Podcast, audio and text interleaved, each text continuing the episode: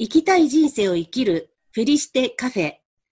こんにちは、琵琶湖のほとりに暮らす鳩宗敦子です。こんにちは、ティーアストロロジャーのリンです。こんにちは、片幅ひろ子です。今日はフェリシテカフェ第14回、ちゃんと3人が揃いました。遠隔録音ですけれども。ということでよろしくお願いします。はい。よろしくお願いします。で、今日のお茶とスイーツ、どなたから？えー今日は、ご存知の方もいらっしゃるかもしれないんですけど、陸の宝珠っていうお菓子です。マスカット・オブ・アレキサンドリアっていう巻いたマスカットの上に牛皮でこうくるんである和菓子です。でそれにカメリアズティーハウスのウェルカムティーを合わせてみました。美味しそうな名前です。そう。で、あの、先ほどね、ちょっと待っている間に食べちゃいました。えー、すごい。いちご大福のマスカット版マスカット版。はい。なんかすごく爽やかな味がして、ちょっとね、梅雨入りしてジメジメしているので、気持ちもね、爽やかになりました。私は生八つ橋に、本当は緑茶と思ったんですけど、以前リンさんにいただいたあの、すごく香りのいいウーロン茶がまだちょっとのだけ残ってたので、そのまろやかな香りと一緒に楽しんでます。私もあの、生八つ橋、すごく好きで、よく買います。はい。えっ、と、私は、とごまクッキーです。ステイホーム中にたくさん作った生地が冷凍してあったので、それを解凍して焼いたものです。で、お茶はルピシアのラングムックっていうダージリンのファーストフラッシュの紅茶です。なんか日本茶みたいなね、味がして、まあごまクッキーとよく合います。あの、ダージリンファーストフラッシュね、今、季節ですね。メーカーさんによっては、このコロナで入荷が遅れているところがあるらしいんですけれども、続々と入荷しているので、皆さんね、楽しんでいただけたらなと思います。では、早速ですが、近況報告から。前回6月6日、伊手座満月からの振り返りです。視野を広げ、興味のあることを実践していく具体的なプランを練り始める2週間。ね、こんなことしたらいいよ。まあ、おすすめのアクションがあったんですけど、えひろこさん、何か新調されたそうで。靴を買いに行きました。今履いてる靴がね、ちょっとよれてきたので、この間のリンさんのお話を聞いて、あ、そうだ、新しい靴をね、こう新調するのにいいタイミングかなと思って、靴屋さんに行きました。で、えっと、私はなんですけれども、あつこさんが、なんかこう、ちょっとした何でしたっけ？ちょっと大胆な下着を買ってあそうですくるというふうにはい。だけましたけど、はい。下着売り場に行ったんですけれども、ついね、やっぱりそういうのを、あの、いろいろ見てたんですけど、最終的にオーガニック素材の心地のいいものに落ち着いてしまいました。では、えーそれぞれの振り返りに入っていきたいと思います。軽やかさが一番のキーワードだったんですけれども、その軽やかな気持ちで具体的に今後のことをプランニングしていくためにどうしたらいいかっていうので、私にはできないと思っていることや、引き止めている要因になっているものを見つけ出す。だったんですけれども、あつこさん、いかがでしたか？えっと、例えば、いくつかあったんですけど、ポッドキャストを一例にすると、たくさんの人に聞いてほしいけど、それは多分、心の中では、いや、でもきっと無理だろうなって、こう、思ってたような気がして、で、その要因考えたけど、なかなか自分では堂々巡りで、よくわからなかったんですけど、自信がないからかなとかって言ってたところ、いろいろリンさんとの話の中で、自然とこう自分に答えが見えてきて、自分でこう抑え込んでるところがあった。なんかネックになってるというか自分が抑え込んでるなっていうのが分かってきたので、具体的にこれぐらいの人数の人に聞いてほしい。いつ頃までにそれぐらいの人数を達成したいみたいな数字の目標を自分の中で決めてみました。まあ軽やかっていうのが何が軽やかか、ちょっと自分でも難しかったんですけれど、ポッドキャスト関連のオンラインイベントみたいなのに、軽やかに参加してみたら、抽選に当たるっていうなんかラッキーなことが起こったので、いい感じに動いてきたかなって勝手に思ってます。動かなかったらね、当たることも、当たるラッキーもなかったわけですしね。そうですね。うん。ちょっと引き寄せた感がありますね。はいす。ごい。ものすごく引き寄せてると思います。そうですかね。はい。抽選に当たるってね、結構なかなかね、100人くらい参加してませんでした？そんな感じだと思います。うん。今後楽しみですね。はい。ひろこさんお願いします。自分の好みのものを頭でこうぼんやり想像して、いいなと思ったり楽しむことはあったんですけども、それを実際自分の頭の中を可視化してみることにチャレンジしてみようと思いまして、そのためには、インスタで自分の想像しているものとか、いいなと思うものを上げてみるというのを目標にすることにしました。そして、私の中では、1週間に1回を目標に頑張ってみたいと思います。あの、この打ち合わせの時は大爆笑でしたよね。え、一回？みたいな。でも大きな一歩ですよね。なんか SNS ね、やってなかったのにね。そう。めちゃくちゃ楽しみです。リリンさんもできないと思ってることあったんですか？はい。まあ、お恥ずかしいみたいな感じなんですけど、なんかできない、できる、そうそう、できないって思ってることって、あの、ちょっとやそっとではできないんじゃないかと思って、あの、いろいろ妄想してみたんですけれども、なんかそこでふっと出てきたのが、世界的に有名なティーアストロロジャーになるうんだったんですよ。で、世界的にっていうことは、まあ日本にもたくさん有名な方いらっしゃいますけど、その人たちよりも世界中に知られている人になるなんて、みたいな出てきたんですが、でもまあ結局それでいろいろ自分なりに考えていて、えー世界的に有名になりたいわけではなくて、やっぱり一流になりたいんだなっていうのが出てきたんですね。で、それでまあ、ひろこさんが一流ってどんなんなん？みたいな質問をしてくれて、で、それで、あの、私が思ったのが、やっぱり実力や直感を持ち合わせているアストロロジャーになりたい。で、紅茶のことにも詳しい人になりたいっていうので、そういうね、じまあ、実力はね、どんどん経験を積み重ねていかないといけないんですけれども、まあ、直感を磨くっていうこともどんどんやっていきたいなと思ってます。えで、具体的なプランニングもあるんですか？具体的なプランニングね、実は、あの、まあ、コロナになってからなんですけど、結構こう、毎日決めて先生術の勉強をやってます。はい。なので、これをね、やっぱり日々続けていくことが、まあ、実力にもなっついていくことにつながっているのかなと。はい。では、今回は、蟹座の新月なんですけれども、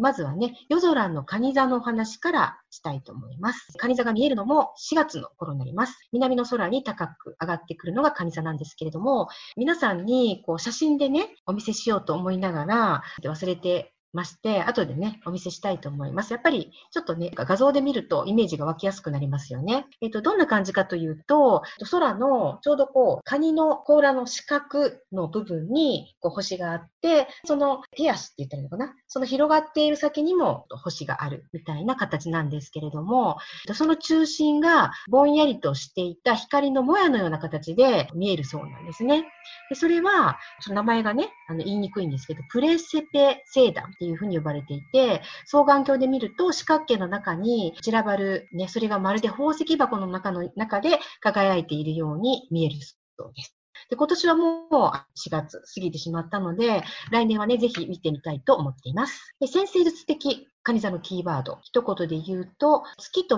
最も親和性のある星座がカニ座です。うんそして、感情や無意識、母性を表しています。一番に私がカニ座のキーワードの中でピンとくるのは、共感っていう言葉が一番ピンときます。で、で硬い甲羅を持っているので、内と外っていうのをね、分けるんですね。なので、味方かどうかがはっきりしている。内から家庭、基盤となるもの、心の安定っていうものがキーワードになっててなっています。カニ座の扉が開くとどうなるのか。でカニ座のそのキーワードから考えてみると、この扉が開くと心が安定する。心が安定するっていうことはどうなるのかというと、人間関係がうまくいく。なんですね。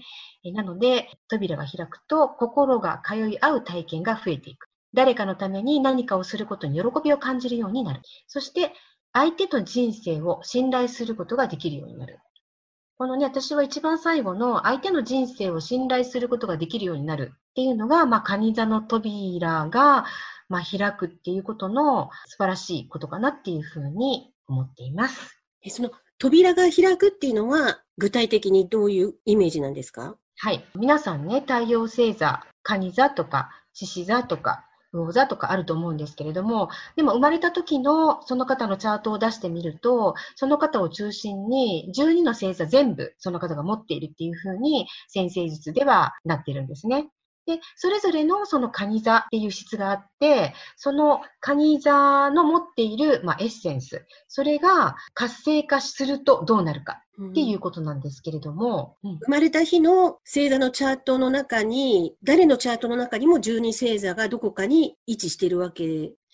すよね。はいただ、はい、それぞれどこに位置してるかは人によってまちまちで、はい、自分のチャートの中でカニ座がどこにあるかを調べた上で、そこの位置におけるカニ座の特質をこう、引きだ、うまいことに引き出すと、人生うまい方に行くっていうふうに考えたらいいんです。もう、はい、ナイスな質問だったんですけど、それで、うん、えー、それぞれのカニ座のお話をしたいと思います。私たちそれぞれ違う場所にカニ座をきっと持ってるんですね。そうなんです。まずね、はい、子さんからお話していきたいと思うんですけど、あつこさんは経済力と人生の豊かさを表すお部屋にカニ座があります。はい。これはどういうことかというと、自営や独自の仕事で収入を得る可能性が高い。自宅開業すると良い。というふうに言われてるんですけれども、あとね、メディアなどの人気に左右されるようなお仕事もキーワードの中に入っています。いや、まさにフリーランスになってからはずっと自宅で仕事をしてるので、もう何十年経ったかな。うん、まさにその通りですね。はい。もう、カニ座のね、エッセンスというか、カニ座の扉は開いているんではないかと。メディア関係っていうか、その雑誌とかテレビとかに関係ある仕事が多かったんですけど、じゃあもうこのままでいいのかな。でも今はあんまりやってないんですよね、そういう仕事はい。はい。あの、面白くて、じゃあ開いているから、ここで終わりのか、終わりなのかっていうことではなくて、私が今回その敦子さんのことをお調べしてた時に、やっぱり新たにね、あの、開いてるんだけど、別にそのもう一つ扉があって、で、その扉を開けてもいいわけですよ。開けなくてもいいけど、そう、そうそうそう、開けていいわけですよ。で、その扉を開けるキーワードとして、パッと浮かんだのが、メディアっていうキーワードだったんですね。次の扉を開くためのメディア。あ、まあ、ポッドキャストもメディアですよね。はい。そっか、その私自身はな、あの出ないけど、そのメディアに載せるためのマテリアルみたいなものを作ってたんですけど、今までは。また違う形で関わるかもしれないし、で、雑誌とかテレビとかじゃなくて、ポッドキャストとか、違う形のメディアを利用するかもしれないということですよね。じゃあ、ここをもっと深掘りした方がいい,、い、いかなっていう、そういうメッセージだと受け止めていいのかな？はい。それは、ね、今回が蟹座の新月なので、意図していただくと、それがどんどん広がっていくっていうイメージです。じゃあ、奥の扉を開くように。はい。ぜひ開いてください。はい。ひろこさん。はい、えっ、ー、と、ひろこさんは、どんな希望を持ち、どんな仲間と過ごすのかを表すお部屋に蟹座が入っている。蟹座というか、その、その部屋が蟹座なんですね。なので、どういうことかというと、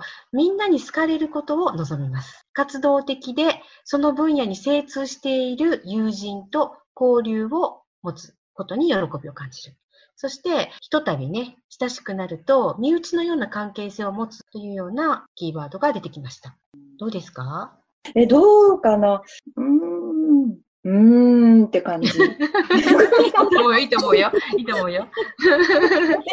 そうかって感じ。このね、持ってるエッセンスって、例えばさっき敦子さんだと、あもうすでにそういう状態ですみたいな方もいらっしゃれば、ピンとくるような、来ないようなっていう人ももちろんいらっしゃるんですね。で、それで、じゃあ、ピンと来ないってことはどういうことなのかっていうと、私が思うには、この当たるとか当たらないとかっていう領域ではないので、その人のエッセンスが花開いているのか、まだ開くのを待っている状態なのかっていうふうに見るんですね。で、そうなると、もしかしたら、このキーワードの中に殻を破っていく。ひろこさんが殻を破っていくヒントが隠されているのかもしれないし、みんなに好かれることを望むっていうのは、無意識のうちに求めていることかもしれない。誰だってね、あの、嫌われたいと思って仲良くしてるわけではないと思うので、だけどまあ、このね、友人とか仲間とかっていうお部屋に、まあ、カニ座があると、すごくこう、親しい関係性を、身内のようなね、関係性を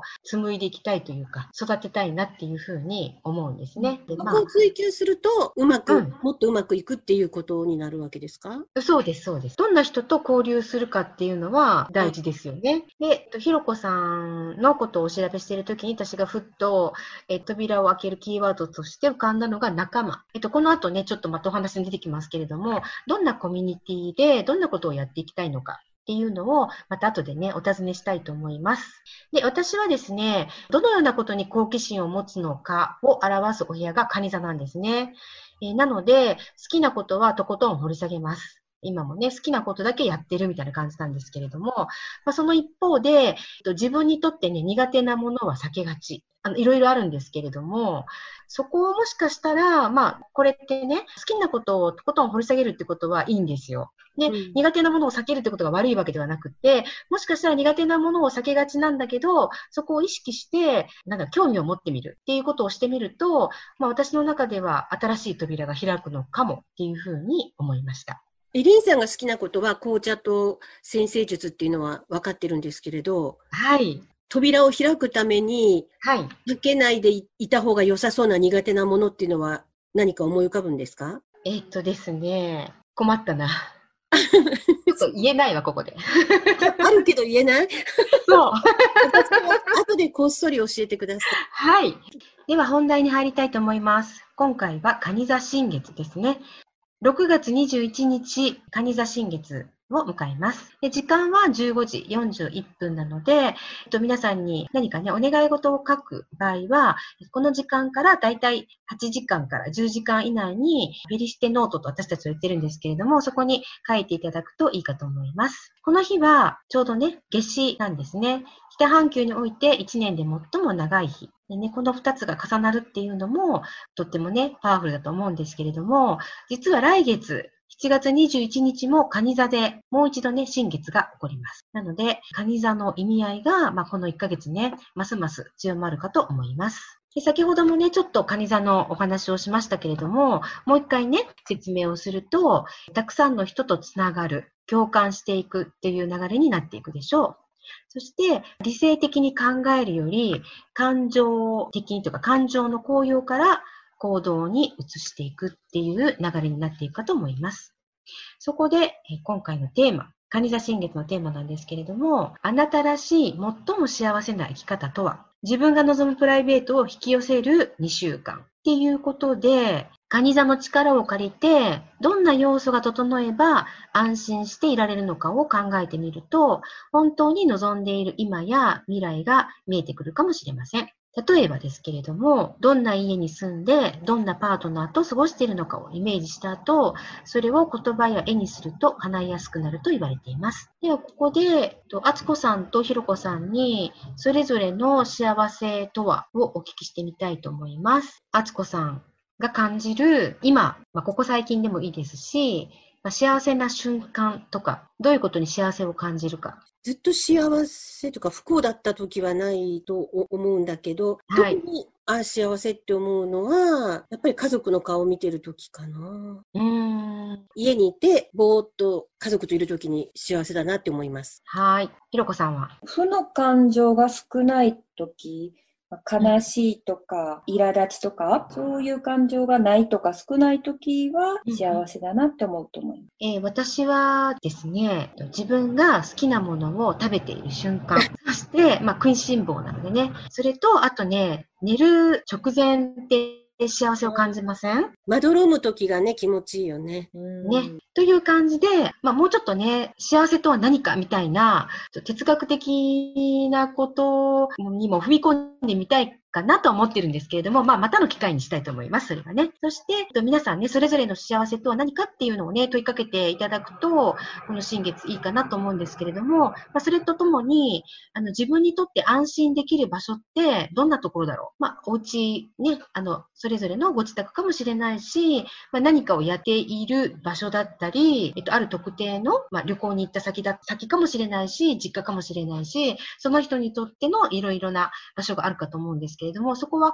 どんなところなのかなっていうのももう一度ね、思い返していただければなと思います。そして今回の新月は特別なご縁を表す8ハウスで起こります。で、この8ハウスっていうのは心の絆を育ててくれるお部屋になっているので、よくね、世の中で言われているソウルメイト、まあ、ご縁のある方々なんですけれども、どんな方と結婚をして、そしてその後どういう関わり方をしたいっていうふうに思っているのかっていうのも書き出してみるといいかもしれません。前回、理想のパートナー、どういう人かっていうのを書き出して、あの、今パートナーがいない方は、どういう方が理想のパートナーかっていうのを書き出してみましょうっって、リンさんおっしゃってましたけど、それをここにつなげてあらいいわけですか？はい、そうなんです。そのイメージを保ちつつ、将来どのような家庭を築いていきたいのかを細かく書いてみられたらいいかと思います。で、大丈夫ですか？え恋愛のチャンスも高まるんですか、この時期。そうなんですよ。だから、前回の手座満月と、今回の、今回の蟹座の新月、まあ、もう一回ね、7月に蟹座新月やってきますけれども、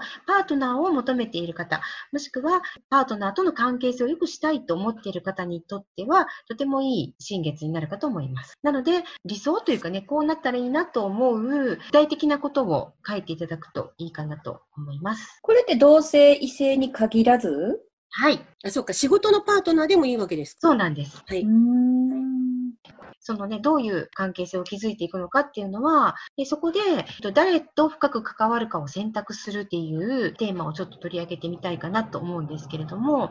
えこのね、カニ座のテーマから言うと、グループと、これからね、グループとなり、結束力の高まりにより、大きな力を発揮していくっていう風になってるんですけれども、え皆さんね、えーど、どのようなコミュニティでお互いに支え合う関係性を築いていくのかを意図すると良いです。っていうところで、えーパートナーとの出会いも可能性高まるけども、はいグループ、コミュニティとしてのつながりも意識するとより良いということですはい、そうです。その通りです。えーそこで、えっ、と、お二人にちょっと質問してみたいかなと思うんですけれども、これからね、今、まあ私たちフェリシテカフェというコミュニティで活動していますが、えーこれからね、どんな風にこのコミュニティを広げていくのか、どういうコミュニティにしていきたいのかっていうのをお聞きしてみたいと思います。あつこさん。まあ、この3人は好みも違ったり、まあ、全部一緒じゃないですよね。似てる部分もあっても。得意分野も違うし、なんですけど、だから逆にそれがいいのかなと思うんですが、このフェリシテカフェで話してる時でも、まあ、それ以外で話してる時でも、一人で考えてると、堂々巡りでなかなか答えが見つからないことも、こうやってお互いに話してると、なんか自然と答えが見えてきたりとかね、なんか意図せずしてこう答えが見つかるみたいなことがよくあるので、そこが刺激的なところで、お互いの相互作用だと思うんですよ。もしかしてこのポッドキャストを聞いてる方にも、そういうなんか相互作用があればいいなって思ってるんですけど、そうやって自分のことも相手のことも理解を深められたらいいかなって、そうやってこう自然にこう深まっていくのが理想かなと思ってます。いいですね。はい。ひろこさんは？このヘリシテカフェでね、話してると、それについてね、こう好きとか、それは好きじゃないなとか、こう興味があるとかないとか、そういうことを結構あの話をしたりすることがあるんですけども、そうした中でもね、お互いを比べることもないし、その自分と違う意見を排除することもないのでね、結構思ってる自分の考えを素直に言える環境にあると思うのでね、これから先もそういう関係が続けていけたらいいなと思っているので、でそのためにはこう相手を知るとか、自分の苦手な分野を克服してね、こう相手をちょっと理解するように近づけるきっかけをこの場でもらってると思うので、この先ね、そういう人が増えていけたらいいなと思って。ありがとうございます。こうやってね、あの、お互いに喋るだけでも、なんかお互いの理解が深まっていって、いいね、空気感ができているんじゃないかなっていうふうに思います。これが皆さんにもね、伝わっているといいですね。では、これからの2週間、おすすめアクション、あの、お二人、お二人に挙げていただいたんですけれども、えっと、まずは、あつこさん。お互いに共感し、支え合うパートナーを引き寄せる。まあこれはアクションというより、新月のお願い、パートナーシップを求めている方とか、まあ、良いパートナーシップを築きたいと思っている方に、まあ、お勧めしたいことなんですけれども、えっとこれは、あの、あつこさんから、えーうん今ね、パートナーを求めている方へのメッセージということで一。押しアクションね。はい。はい。そして、ひろこさんは、愛のこもった言葉かけを意識してみる。例えば、植物を育てるとか、お花を飾るでした。では、おすすめの香りに行きたいと思います。今回、あの、私はパロマローザ。前回曲げたかもしれないんですけれども、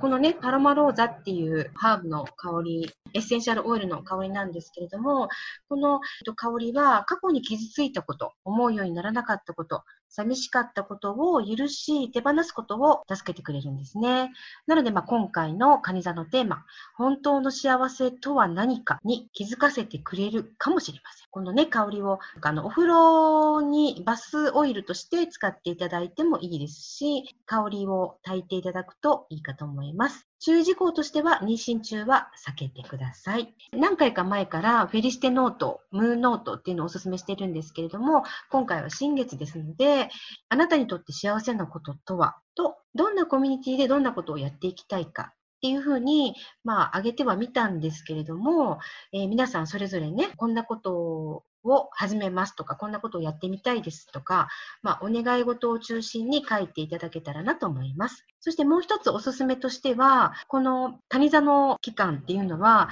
感情が動きやすいっていうふうに言われてるんですね。なので、ちょっとした感情の動き、まあ、怒ったとか泣いたとか嬉しかったとか、そういうことをね、ちょっと記録にとってみられてはいかがでしょうか。はい、ちょっと駆け足になってしまいましたが、次回は7月5日、ヤギ座の満月です。お楽しみに。